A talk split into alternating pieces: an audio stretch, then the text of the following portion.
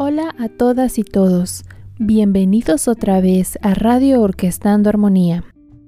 Mi nombre es Areli Alondra Sandria Ángeles, maestra del programa Orquestando Armonía. El episodio de hoy es muy especial.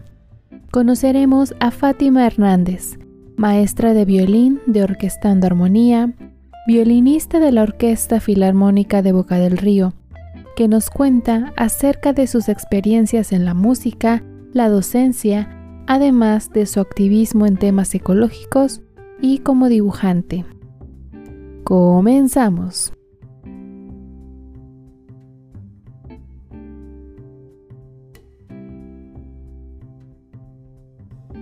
Gracias Fátima, bienvenida. ¿Cómo estás? Bien, bien, bien, todo muy bien. Muchas gracias por invitarme. Bien, bueno, nuestra primera pregunta es, ¿cómo fue tu acercamiento a la música? Fue cuando tenía más o menos unos 10 años, el cuñado de mi tía o de mi madrina eh, empezó a formar un coro de niños en la iglesia que estaba en la, colonia al lado de la nuestra y empecé a ir a las clases de coro, formamos un coro de aproximadamente 30 niños y cantábamos la misa de, de 12 de todos los domingos. Y ahí empecé con la música. Bueno, desde siempre me gustaba cantar, desde niña. Y después el coro se, se, hizo de algunos violines y yo también em, empecé ahí con el violín. Pero sí, así empecé en la música, cantando. Qué padre, es muy importante cantar. Yo siempre he pensado que el canto es como lo primero que, nuestro primer acercamiento y más valioso para esto. Sí, muy básico. Así es, bueno. Y si te gusta tanto cantar, ¿cómo fue que te decidiste por el violín? Porque más bien los 10 violines que se consiguieron gracias a una rifa que hicieron los papás, se hizo un examen de teoría, el, el director hizo el examen y los 10 mejores promedios eran los que merecían un violín prestado para estudiarlo. Entonces así empecé con el, con el instrumento y seguí dándole y aprendiendo de aquí y de allá, porque nunca tuve un maestro fijo. Fue como más algo autodidacta dentro de los ensamblecitos de, música de, cámara que se hacían ahí. Y así fue como, más bien el violín me fue dando el, el camino, no, no fue porque yo lo haya escogido, creo. Cuéntame, ¿cómo es tocar en una orquesta? Desde niña o desde que tocaba con mis amigos ahí en, donde estaba el coro, que bueno, después de ser coro se hizo una escuela de iniciación musical, ya no nada más era coro, entonces se daban muchos instrumentos más. Yo creo que ahí pues nunca se nos inculcó como el ser solistas, sino más bien siempre tocar en conjunto. Entonces yo creo que desde ahí fue como mi, mi gusto por tocar con más personas.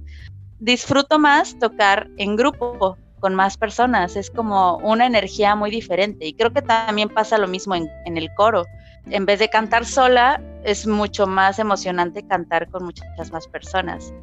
Y eso es lo que más o menos se siente estar en una orquesta, es una energía multiplicada por mil, dependiendo de cuántos músicos sean. Todo se mueve alrededor, tú formas parte de, de esa energía, que es la música, las vibraciones, el sonido, se crea algo increíble. Entonces disfrutas más los ensayos que incluso los conciertos. El intentar ser mejor, el intentar que los pasajes salgan, es algo muy padre y en estos tiempos extraño mucho tocar con, tantas personas. Cuéntanos cómo ha sido tu experiencia en, en orquestando, porque pues una cosa es tocar en una orquesta y otra cosa es enseñar lo que sabes o aprender con los niños.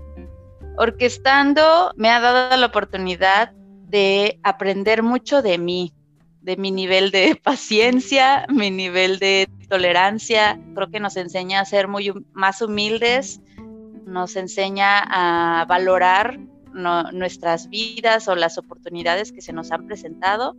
Pero hablando musicalmente, es enseñanza al 100. O sea, a mí me podrán decir maestra o profesora, pero los chicos terminan siendo los maestros. Siempre aprendes algo nuevo. Es como si tú tuvieras 15 maestros en vez de que ellos tengan un maestro. Entonces los que se enriquecen más creo que somos los, los adultos. Me ha dado muchas herramientas para mi propio instrumento, para mi propio desarrollo profesional. Muchas buenas experiencias también, el amor que te dan los niños y los jóvenes es algo que no se va, no se olvida, o sea, ya, ya se va a quedar. Entonces también se extraña muchísimo la, la vibra de todos los chamacos ahí en el salón, estresándose o divirtiéndose, aprendiendo cosas nuevas. Ha sido muy padre, ya son casi tres años que llevo ahí en orquestando y ha sido muy, muy padre. Y bueno, igual en todo esto eh, de la pandemia, pues das clases a distancia, ¿no? De, de violín. ¿Tienes alumnos? ¿Cómo es dar clases de violín a distancia? Hemos usado la plataforma de WhatsApp y ha funcionado, entonces para ellos es más práctico. Empecé con esto de las clases y la mayoría de mis alumnos son personas mayores, entonces algunos ni siquiera han tenido noción nunca en su vida de cómo agarrar un instrumento. Y yo sí decía al principio, ¿cómo voy a hacer? Porque yo no voy a estar ahí como para tocarlos y acomodarles el instrumento y acomodarles la mano, como normalmente uno está acostumbrado pero creo que ha funcionado muy bien, digo, porque ya van casi tres meses y ahorita es como si yo hubiera estado en persona, vivo y en directo enseñándoles. He tratado de manejar mucho la conciencia corporal y la responsabilidad, la soberanía del estudiante.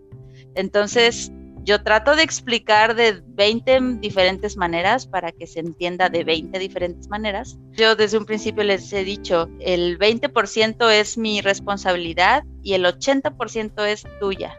Y, y tienes que experimentar y tienes que probar, tienes que equivocarte, tienes que observarte en el espejo, tienes que grabarte.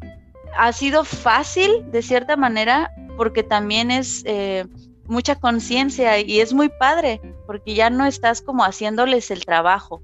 Ellos realmente están trabajando y dándose cuenta de las cosas. Ese ha sido como mi estandarte, la conciencia corporal y la conciencia de mental de qué es lo que estoy haciendo. Y pues ahora mi alumno de cincuenta y tantos ya toca violín. Ha sido muy padre. Sí ha funcionado. Ya viendo todo esto de las clases a distancia y que también ya estuvimos en presencial, ¿qué es lo que crees tú que se necesite para ser pues un estudiante de música y en algún momento músico? Necesitamos ser muy curiosos y proactivos. Curiosidad y proactividad. No esperar a que tu maestro haga todo por ti. Y yo, bueno, más bien aplica para toda la vida, como que muchas veces le cedemos la responsabilidad de nuestras vidas a otras personas. Y pues no, así no funciona. Eh, a fin de cuentas, venimos solos y nos vamos solos. Entonces hay que ser muy, muy proactivos de, bueno, esto no me está funcionando. Ah, le busco por acá. No voy a esperar hasta la semana que entra que vea a mi maestro para que me diga cómo hacer este arco. Hay que adaptarse no quedarse con lo viejo y leer, ver videos, todo está ahora en, la web. Curiosidad, curiosidad y querer hacer las cosas diferente y probar, experimentar. Eso siento que, es como ya básico para los músicos. Hay otras maneras de, hacer música, puedes no dedicarte a tocar, o sea, puedes dedicarte a producir música, a componer, a hacer videos este, educativos. Ya hay como mil, mil y un cosas en el ámbito musical y como que nada más nos cerramos a, a querer tocar. Ese ámbito laboral ya cada vez es más reducido. Bueno, ahora sí ya cambiamos un poquito de tema porque pues también estás como activista de ecología, tienes tu página y todo. Y bueno, eh, quisiera saber cómo fue que surgió esta idea de hacer tu página bueno, desde niña, yo creo que desde siempre la, ecología, la geografía, la biología, te digo, como ha sido algo que me, me ha llamado desde que tengo memoria. Y bueno, yo creo que esta conciencia ambiental empezó apenas hace unos dos, tres años. Pues siempre me la, me la pasaba compartiendo cosas de el cambio climático y de las reforestaciones, no tires basura y que las inundaciones, etcétera. empezando este año, precisamente en enero, varias personas me decían, oye, ¿cómo hago una composta? ¿Cómo siembro un mango? ¿Cómo germinaste tu aguacate? Entonces dije, bueno, pues, pues me sé dos que tres trucos porque no los compartimos, ¿no? Y por eso nació Ecofa. Así surgió el Instagram y, y la página de Facebook. Creo que soy más que nada como una facilitadora de un poco de la información que, que ya ronda, que ya existe. Y solamente trato de, de pasar como lo que encuentro, lo que aprendo, se lo trato de compartir a, pues, a mis personas más cercanas, a mi familia, a mis amigos, y está padre. ¿Cómo descubriste o es que te gusta esta parte de dibujar? Porque la verdad, pues se ve un gran trabajo ahí que puede ser profesional prácticamente. A los nueve tomé un taller de dibujo y pintura, que no, no duró ni el año, pero desde siempre, igual desde niña, me gustaba dibujar. Yo creo que el canto y el dibujo son las dos primeras actividades artísticas que cualquier niño va a hacer. O sea, porque le pones a un niño un carbón o una crayola en la mano y lo primero que quiere hacer es dibujar o pintar las paredes, el suelo o todo lo que encuentre. Y cuando empieza a hablar, empezamos a cantar. Entonces, creo que siempre he tenido eh, ese contacto con, con esas dos cosas y el dibujo nunca lo he dejado a lo mejor durante mi, mi tiempo de estudio de música lo hice un poco a un lado y lo retomé. Entonces todo empezó con un reto que hay en la red que, es, que le llaman reto Inktober. Empecé el año pasado, que es un, un dibujo por día durante todo el mes de octubre. Y así te motivas y te, te obligas a dibujar aunque salga feo, aunque salga súper chido, este, aunque le dediques una hora o media hora a tu dibujo, el chiste es dibujar. Creo que es eh, una terapia que ayuda a calmar los pensamientos y más en estos tiempos pandémicos. Así que dibujen, todos dibujen. ¿Qué les dirías a quienes piensan dedicarse a la música?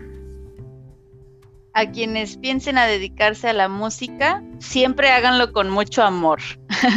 eso, eso también se lo aprendí a un músico de Latin Jazz, que a lo mejor conoces, Giovanni Hidalgo.